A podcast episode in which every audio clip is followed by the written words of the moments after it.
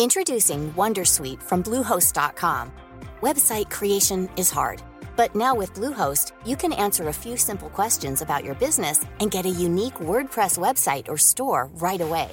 From there, you can customize your design, colors, and content. And Bluehost automatically helps you get found in search engines like Google and Bing. From step-by-step guidance to suggested plugins, Bluehost makes WordPress wonderful for everyone. Go to bluehost.com/wondersuite.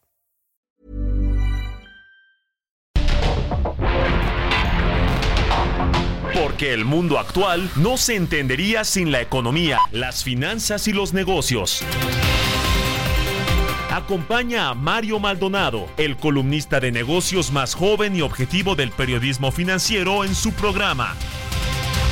Bitácora de negocios. El ex secretario de Hacienda y Crédito Público, Carlos Manuel Ursúa Macías, falleció al mediodía este 19 de febrero, a los 69 años de edad, en su domicilio en la Ciudad de México. El fallecimiento fue confirmado por el titular del Sistema Público de Radiodifusión del Estado mexicano, Genaro Villamil. Personajes de la política nacional se unieron a la pérdida de la familia. Arturo Herrera, sucesor al frente de la Secretaría, comunicó sus condolencias, mientras que el economista Gerardo Esquivel también lamentó el suceso y calificó a Carlos Ursúa como un maestro y mentor.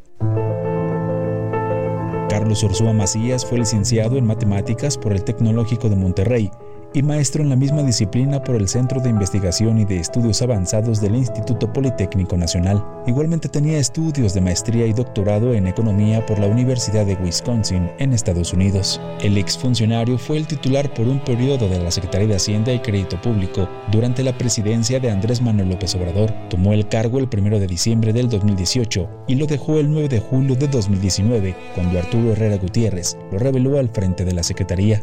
Durante su carrera profesional también fue consultor del Banco Mundial, de la Comisión Económica para América Latina, el Programa de las Naciones Unidas para el Desarrollo y la Organización de Cooperación y Desarrollo Económico. Igualmente se desempeñó como consultor privado para varias empresas mexicanas en materia de comercio internacional y dio clases en el Tecnológico de Monterrey.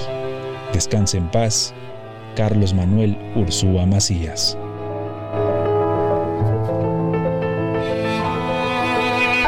El resumen. Luego de que la inversión extranjera directa alcanzara los 36.058 millones de dólares en 2023. Durante su participación en la cumbre Nearshoring México, Alejandro Encinas Nájera, subsecretario de Comercio Exterior de la Secretaría de Economía, estimó que para 2024 podría seguir su tendencia positiva y registrar un crecimiento de alrededor de un 20%. Por su parte, Francisco Cervantes Díaz, presidente del Consejo Coordinador Empresarial, afirmó que con 363 anuncios adicionales de inversión y 50 proyectos de parques industriales, como resultado del fenómeno del nearshoring, México alcanzará tasas de crecimiento de 4% anual y duplicará el monto de las exportaciones, así como de la atracción de inversión extranjera directa hacia el resto de la década. Y ahorita las pymes es la gran oportunidad para las pymes que estamos muy enfocados por en el tema del encadenamiento productivo. Las pymes tienen esa gran, gran oportunidad, las pymes mexicanas. Entonces tenemos que trabajar. Mientras que Carlos Slim consideró que México puede reactivar su crecimiento económico si aprovecha el nearshoring. Sin embargo, consideró que no solo se trata de lograr ser el mayor socio comercial de Estados Unidos, sino también de fortalecer el mercado interno. El Servicio de Administración Tributaria inició el 2024 con buenos resultados en materia de captación de ingresos tributarios. Dio a conocer que durante enero del presente año logró un total de 475.066 millones de pesos por el cobro de los diversos impuestos. El Consejo Nacional de la Industria Maquiladora Manufacturera de Exportación informó que hubo una reunión con una delegación de empresarios de Arabia Saudita quienes analizan invertir en el sector comercio, educación, servicios, desarrollo de talento, tecnología y la industria maquiladora y manufacturera. ¿Qué tal? ¿Cómo están? Muy buenos días. Bienvenidos a Bitácora de Negocios. Muchas gracias por acompañarnos. Desde las 6 de la mañana que comenzamos la barra informativa de esta estación, aquí en la Ciudad de México por la 98.5 de FM y en el resto de la República Mexicana también a través de las estaciones hermanas del Heraldo Radio. Gracias a todos y a todas. Y comenzamos este martes 20 de febrero del 2024 con un poquito de música y el resumen sobre todo con lo que sucedió con Carlos Ursúa, el exsecretario de Hacienda, el primer secretario de Hacienda de este gobierno del presidente López Obrador. Ya había trabajado con él en el entonces Distrito Federal aquí en la Ciudad de México cuando fue jefe de gobierno. También fue su primer secretario de Finanzas. Y bueno, es momento en el que el presidente López Obrador, por cierto, no ha emitido ningún mensaje lamentando la muerte de su ex colaborador y su ex amigo, su ex colaborador por lo menos dos veces en los cargos más relevantes del sector financiero cuando se habla de gobiernos. Así que, pues, eh, vamos a entrarle a más detalles con ese fallecimiento muy lamentable de Carlos Ursúa y vamos a hablar con Roberto Aguilar también en unos minutos más eh, sobre lo que sucede en las bolsas, en los mercados financieros, lo que pues ha eh, transcurrido en las últimas horas en este eh, sentido. Vamos a eh, platicar también eh, con Roberto Aguilar sobre las bolsas europeas y japonesas que avanzan, los mercados retoman actividades luego del feriado en Estados Unidos, China anuncia una histórica baja de tasa hipotecaria de referencia, pero inversionistas siguen indiferentes a esta rebaja y el peso fortachón sigue minando las ganancias de las empresas. Bimbo, por ejemplo, una de las afectadas por el superpeso. Vamos a hablar con Ernesto Farril también sobre el índice Nikkei de Japón que recupera su valor después de 35 eh, años del crack nipón. Japón que por cierto entró en recesión económica recientemente. Vamos a hablar de eso con Ernesto Farril. Vamos a hablar con eh, Juan, eh, Juan Antonio Rebulén de la Cámara Nacional de la Industria del Hierro y el Acero sobre esta intención de Estados Unidos de que le impongan aranceles a los productos mexicanos que se exportan a los Estados Unidos porque pues acusan una triangulación con China en la cana acero ya lo negaron pero vamos a hablar de los detalles de esta eh, solicitud que hicieron los industriales del acero de Estados Unidos a su representante comercial, que ya se entrevistó con la secretaria de Economía, Raquel Buenrostro, el viernes pasado. Vamos a hablar de eso. Vamos a platicar también con Francisco Lelo de, de Francisco Lelo de Larrea. Él es director de investigación del el Centro de Estudios Económicos del Sector Privado sobre el nearshoring. Ayer también estuvo este foro muy importante que convocó a muchas personalidades, ¿eh? entre empresarios como Carlos Slim, eh, funcionarios del gobierno federal, legisladores del oficialismo, de la oposición, eh, los representantes de las cámaras empresariales, todo el mundo estuvo eh, en esta en este foro del nearshoring. Vamos a hablar de eso y de la inversión extranjera directa y de los retos, porque ayer a mí que me tocó moderar una mesa de estas eh, del nearshoring en Santa Fe, pues me eh, yo le preguntaba mucho de los retos, ¿eh? porque hay retos que tienen que ver con Estado de Derecho, con inseguridad, hay retos que tienen que ver con el acceso a, insumos o servicios básicos como la energía eléctrica, el gas, el agua, así que vienen muchos retos y eso podría poner en entredicho eh, la inversión extranjera directa en México. Así que le vamos a entrar a estos otros temas, quédense con nosotros de aquí hasta las 7. Vámonos a otra cosa.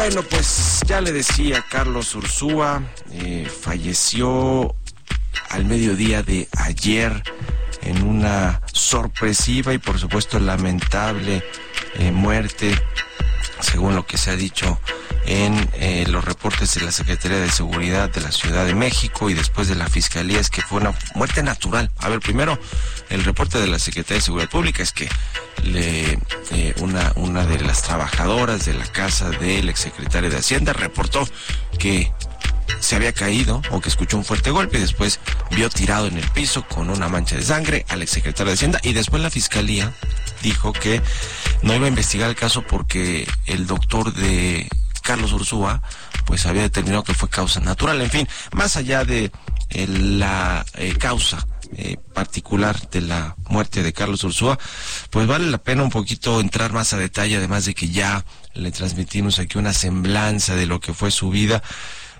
Pues yo digo que fue el crítico más importante y más vocal de la 4T después de haber sido funcionario del gobierno del presidente el observador.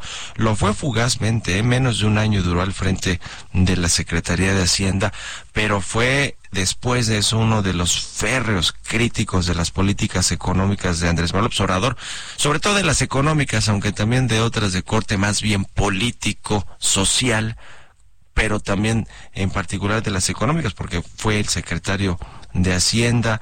Eh, la verdad es que su voz fue necesaria, no solo porque ya después se juntó con Xochitl Galvez y se metió al proyecto de la candidata opositora a la presidencia de la República, sino porque eh, pues le puso los puntos sobre las IES a la, eh, a la falta de estrategia en términos económicos, financieros, de planeación eh, de negocios para el país, de, de, planeación industrial, por ejemplo, que fue lo primero que criticó precisamente el plan industrial, eh, esta elaboración de el programa de gobierno, la política industrial y todo lo que tiene que ver con eso, con ese asunto lo criticó ya a su salida. De hecho, por eso salió. Eso fue eh, el, una de las primeras críticas. El plan de desarrollo, el plan nacional de desarrollo del presidente, que lo, lo, lo veía poco realista, sin sustento. Eh, y después vendrían los paquetes económicos del 19, del 2020. Eh, y bueno, eh, criticó, criticó su último artículo, por cierto, ayer que publicó en la Universal, criticaba la falta de interés del gobierno del presidente López Obrador por los temas hidráulicos eh, e hídricos, es decir, el agua. Y que hoy, vaya que estamos viviendo problemas de este tipo en la Ciudad de México, en Nuevo León y en muchos otros estados del país. Así que, bueno, ya le decía el presidente López Obrador, que fue su amigo, colaborador, que lo invitó al gabinete a ser su secretario de Hacienda, no se ha dignado a, pro, a poner un mensaje de condolencia siquiera por la muerte de Carlos Ursúa. Seguro lo mencionará en su conferencia matutina, pero un poquito, pues sí nos habla de que al presidente López Obrador, si alguien osa criticarlo, casi que aún ni siquiera después de muerto le logra eh, perdonar o dar condolencias. Así, así el talante del presidente López Obrador, por lo menos en lo que se ve, porque en otras, en otros casos se ha reaccionado y obviamente pues le, le, le dan la información de primera mano y en el momento que surge y el presidente pues ni siquiera tendría el que tomar su teléfono para publicar en su cuenta de redes sociales, en Twitter que lo hace, o en X que lo hace muy eh, eh, lo, hace constantemente, pero tendré que dictarlo nada más, ¿no? Decirle a alguien de sus colaboradores que si por favor pudiera poner un mensaje de condolencias, pero bueno, en fin, que descanse en paz Carlos Ursúa y una, eh, pues eh, nuestras más sentidas condolencias y pésame a su familia y a sus amigos. 6 con 19 minutos de la mañana, vamos a otra cosa.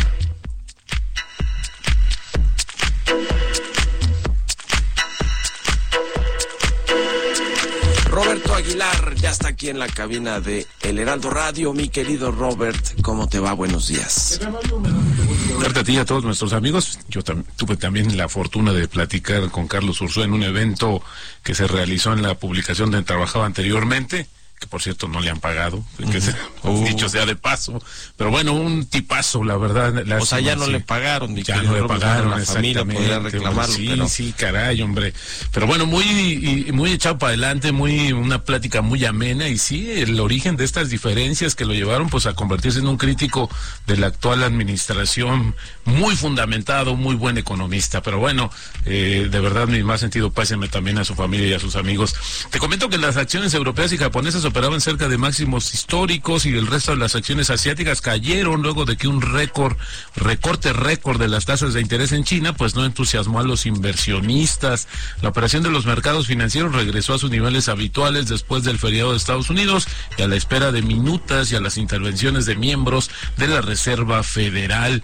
China anunció la mayor reducción de su historia de la tasa hipotecaria de referencia mientras las autoridades buscaban apuntalar el mercado inmobiliario en dificultades y la economía en general. Fue un recorte de un cuarto de punto, que bueno, al final del día a los préstamos de cinco años fue el mayor desde que se introdujo el tipo de referencia en 2019. También te comento que los precios del petróleo bajaban, pero se mantenían cerca de sus máximos de tres semanas debido a las tensiones en Oriente Medio y a que China mostró algunos signos de recuperación. Y es que fíjate, los ingresos por turismo en el país asiático aumentaron 47% interanual y superaron los niveles previos a la pandemia durante las vacaciones nacionales del Año Nuevo Lunar que finalizaron el sábado. Ayer te decía cuántos millones de viajes que se realizaron prácticamente en todo, en todo el territorio chino.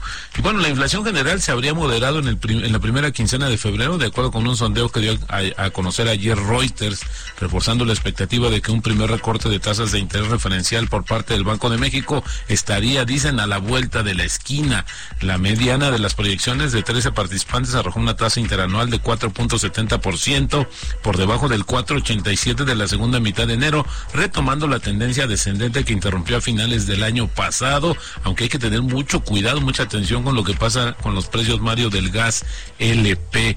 Y ayer Fíjate que interesante, el primer paciente humano al que Neuralink le implantó un chip cerebral parece haberse recuperado totalmente y es capaz de controlar a un mouse con sus pensamientos. Esto lo dijo ayer Elon Musk, ya un poco tarde, pero bueno, al final del día habla de esta, eh, de esta, de este avance tecnológico y dice que los progresos son buenos y el paciente parece haberse recuperado totalmente sin efectos nocivos. De lo que tengamos constancia, el paciente es capaz de mover un ratón por la pantalla con solo pensar. Esto lo dijo el empresario más acaudalado del mundo. Y bueno, pues no hay más detalles, más lo que dio a conocer, te decía, muy tarde el día de ayer.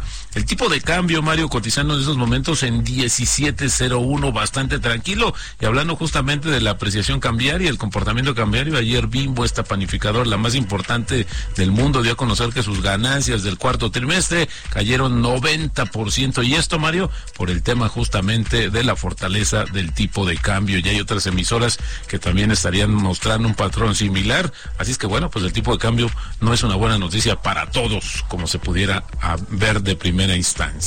Buenísimo, gracias, mi querido Robert. Vamos a entrar con Ernesto Farrell. No, mi querido Robert. Bueno, pues eh, vaya que hay asunto se puso bueno, decía yo hace ratito esta, este foro sobre nearshoring ayer en la Expo Santa Fe, donde hubo pues una muy buena convocatoria, esa es la, la realidad. Y entre, entre los eh, participantes que hablaron, habló el subsecretario de Comercio, decía eh, este Alejandro Encina, y este tema del acero, pues que está muy calientito, ahora sí que la Secretaría de, Economía tiene muchos, eh, la, la, Secretaría de Economía tiene muchos temas allí para resolver. Y uno de esos, mi querido Robert, que dijo que aumentó el subsecretario de Economía, es el del maíz transgénico, que lo quieren eh, cerrar o solucionar, llegar a un acuerdo con Estados Unidos y Canadá antes de que acabe el gobierno. Pues les alcanzará el tiempo, es la gran pregunta, ¿no?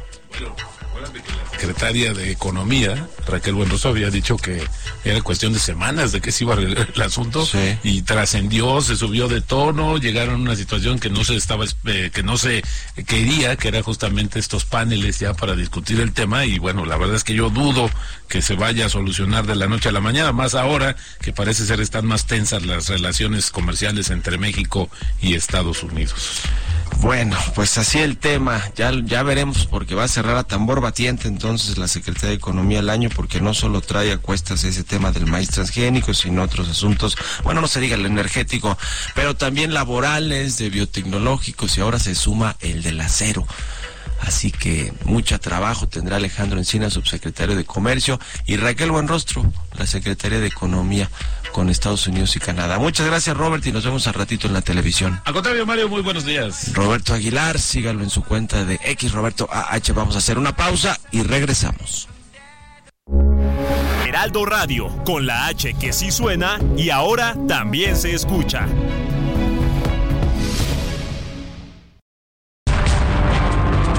Estamos de vuelta en Bitácora de Negocios.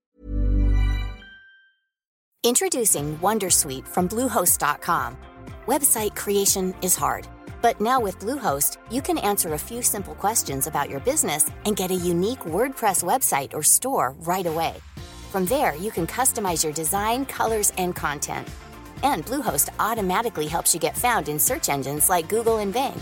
From step-by-step guidance to suggested plugins, Bluehost makes WordPress wonderful for everyone. Go to bluehost.com/wondersuite. Con Mario Maldonado.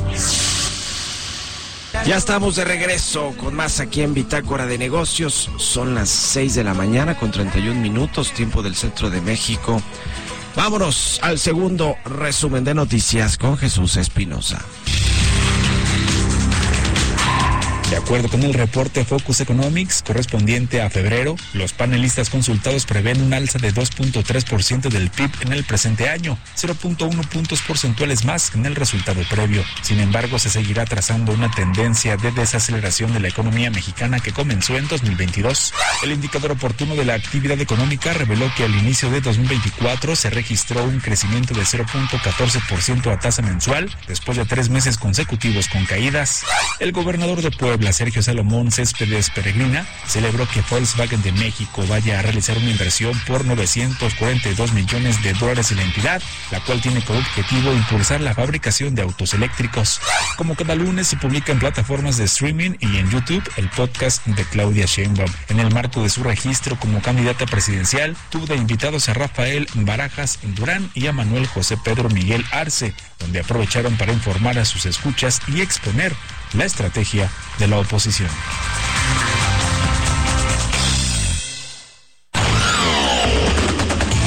Mario Maldonado en Bitácora de Negocios.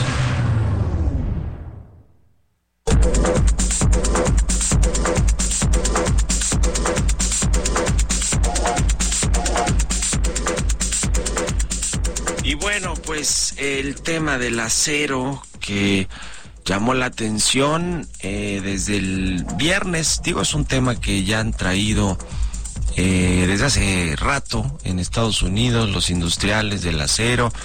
De, que pues hablan de que México se está beneficiando de la triangulación con China, que los eh, productos que se producen en el país tienen componentes chinos y que esos son los que se están enviando a los Estados Unidos y que es una competencia desleal y que quieren poner eh, aranceles a las importaciones de acero proveniente de México. Por este caso, a pesar de que México trae un déficit comercial, por cierto, de acero de 2.000, 2.300 o 4.400 millones de dólares al año. Así que, eh, pues no, no parece tan creíble eh, este asunto. Lo cierto es que el viernes pasado le referimos aquí esa conversación con eh, Catherine Tai, la representante comercial de Estados Unidos, que tuvo la secretaria de Economía, Raquel Buenrostro, para hablar de este tema del el acero. Vamos a platicar con eh, Juan Antonio Reboulén, él es presidente de la Comisión de Comunicación y Vinculación Política de la Canacero, que es la Cámara Nacional de la Industria del Hierro y el Acero, donde están agrupados las principales empresas de este sector en el país. Juan Antonio, ¿cómo estás? Buenos días. Muy buenos días, Mario. Buenos días a tu auditorio. Un gusto saludarte. Pues este asunto, ustedes ya pusieron una postura, eh, una postura, ya emitieron un comunicado con su postura. Cuéntanos un poquito más del tema. Sí, claro que sí, Mario, con mucho gusto. Mira, eh, todo este asunto se remonta a la época en la que Donald Trump fue presidente de los Estados Unidos, se impuso, como recordarás, una medida conocida como la 232, la 232, en la cual se argumentaba que por razones de seguridad nacional Estados Unidos tenía que bloquear las importaciones de acero y aluminio de todo el mundo con un impuesto del 25%, una tasa arancelaria. México y Canadá, después de una negociación ardua, en ese momento eh, conducida por el, secretario de Relaciones Exteriores de México, Jesús Seade, y el representante comercial de eh, los Estados Unidos, Robert Lighthizer, llegaron a un acuerdo de exclusión, es decir, que México y Canadá quedaran fuera de esa medida y transitara libremente nuestro acero hacia allá y el de ellos hacia acá, etcétera. Y eso quedó condicionado a una serie de medidas, entre ellas a que existieran mecanismos claros de trazabilidad, de monitoreo, para asegurar que el, acero en la región de Norteamérica sea efectivamente fundido y colado en la región y evitar triangulaciones o evitar eh, eh, la llegada de acero de China o de Asia, de otras partes del mundo, y que de aquí para allá llegara. La realidad de las cosas es que en los últimos años el comercio entre Estados Unidos y México, gracias a este acuerdo, y Canadá, ha sido muy benéfico para ambos países, muy benéfico. para darte una idea de lo que estamos hablando, 49% de las exportaciones de acero que realiza Estados Unidos son a México. Somos el principal destino de sus exportaciones y después es Canadá. Eh, Estados Unidos ha crecido participación en el mercado mexicano al, punto que eh, posee alrededor del 14% del consumo interno de acero en México. Y México pues participa apenas con un 2.5 del, del consumo americano. O sea, se ha mantenido una tendencia estable, digamos, con crecimientos a favor de, de los americanos, como lo comentabas tú en un principio, que pues nos exportan cerca de 2.3 millones de toneladas de productos terminados y este, perdón, nosotros exportamos 2.3 y ellos exportan 4.1 millones de toneladas. O sea, hay un déficit por parte de México. Como tú sabes, en general la balanza comercial entre México y Estados Unidos es superavitaria para México. Sin embargo, uno de los pocos rubros en los cuales ellos tienen superávit con nosotros es en el acero. Entonces, por eso creemos que estas, estas cuestiones que se han venido comentando en la prensa los últimos días, estas presiones de algunas empresas americanas hacia sus autoridades para volver a imponer esta medida, pues responde a otras razones más de carácter político, me atrevería ya a decir, en un año electoral como este de carácter político, pero que pues ya tomaron en cuenta en el gobierno de Joe Biden, ¿no? Catherine Tai llevó estos reclamos o estas acusaciones de la triangulación con China, de México, eh, con China para mandar el acero a Estados Unidos y que, y que en una de esas pues pueden terminar en imposición de aranceles de forma unilateral. México tendría que reaccionar a esto, pero ¿ven cerca ese escenario o, o muy probable realmente? La verdad es que, como bien dices, efectivamente Catherine Tai tuvo que responder porque pues están recibiendo presiones de, de, algunas empresas. Debo decir que son algunas y no necesariamente las más grandes. Son empresas que están instaladas en zonas que son electoralmente muy importantes en el proceso americano y que pues tienen presiones de sus sindicatos y ellos tienen que responder, ellos tienen que decir que se está haciendo algo.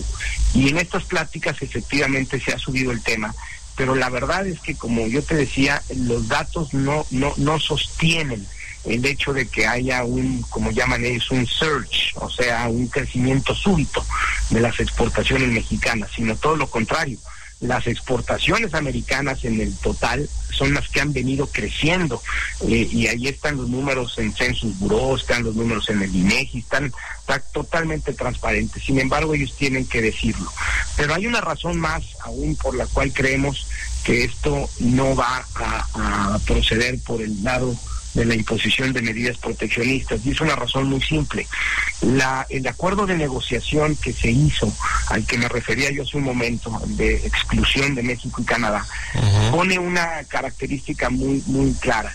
Eh, tiene una característica muy clara. La, el derecho de México a hacer lo que se conoce como una retaliación en el caso de que se impongan medidas. O sea, si Estados Unidos vuelve a imponer la medida del 25%, México tiene el derecho de contestar con el mismo, eh, en el mismo sector, es decir, en el acero, con una medida similar a otro producto. Y como lo decía en un principio, si ellos tienen en este momento un superávit, un envío muy importante de aceros planos a México, y México contestara con imposición de medidas para esos productos, en los cuales debo de decir hay capacidad suficiente en México para proveer, y surtir, pues la verdad es que terminarían perdiendo, ¿no? Eh, creo que aquí eh, tiene que perder más el que más exporta y si analizamos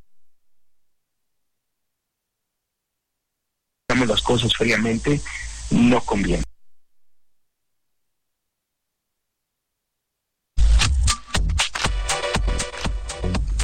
Y bueno, a propósito de lo que ha pasado con la refinería de Dos Bocas, que ha sido un desastre auténticamente, y con una Rocío secretaria de Energía, que ahora quiere ser gobernadora de Veracruz, que dicen que le está costando mucho trabajo eh, posicionarse allá en Veracruz en las encuestas, en fin. Más allá de eso, de la refinería que no refina de dos bocas y que ha costado tanto, que fue una de las que criticó, por cierto, Carlos Ursúa, el exsecretario de Hacienda, que falleció ayer. Y está otro asunto con la refinería de Cadereyta el gobierno de Nuevo León, de Samuel García, quiere eh, pues cerrarla. Ahora sí que con una consulta de una cucharada de su propio chocolate, como se diría popularmente el presidente López Obrador. Pero es todo un asunto este este tema de si se va a cerrar o no. Está, está están litigados todos estos temas. ¿eh? Están un juzgado en materia administrativa otorgó a la refinería una suspensión definitiva contra su cerro clausura. Nos platica del tema Giovanna Torres.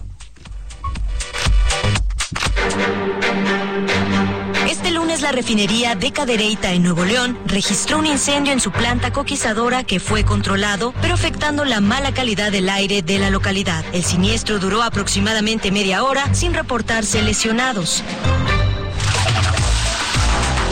Pemex Transformación es donde encontramos las refinerías que impulsa la administración del presidente Andrés Manuel López Obrador. Actualmente la empresa cuenta con seis refinerías distribuidas en el norte, centro y sur del territorio mexicano. En la localidad de Cadereyta, Jiménez, Nuevo León, se ubica la refinería Ingeniero Héctor Rafael Lara Sosa y en Ciudad Madero, Tamaulipas, se encuentra la planta Francisco y Madero. Al centro del país, en Tula, Hidalgo, se ubica la refinería Miguel Hidalgo y en Guanajuato la refinería Ingeniero Antonio M. Amor. Las otras dos están en Salina Cruz, Oaxaca y en Minatitlán, Veracruz, bajo los nombres de Ingeniero Antonio Dovalí Jaime y Lázaro Cárdenas del Río. Si bien en octubre del 2023 la ex titular de la Secretaría de Energía, Rocío Nale, apuntó que la refinería Olmeca, también conocida como Dos Bocas, por la localidad en la cual se encuentra ya estaba operando, Pemex aún no lo contempla en su sitio web. Para Bitácora de Negocios, Giovanna Torres.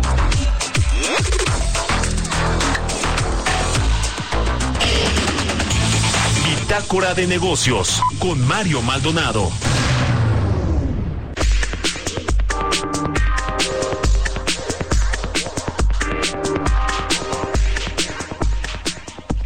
Y bueno, ya le platicaba al inicio del programa, vamos a conversar ahora con Francisco Lelo de, de la REA.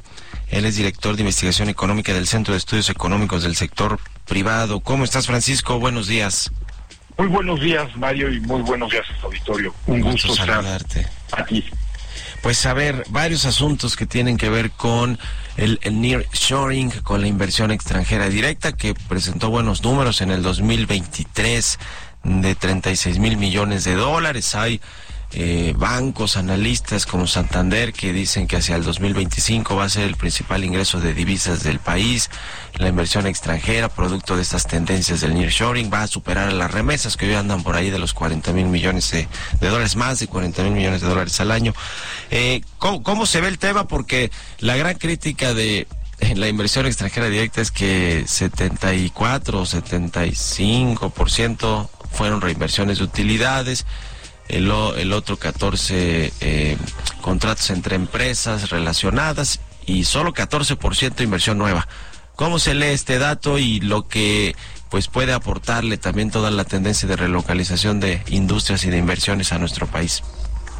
Sí, y Mario, pues eh, sí, gracias.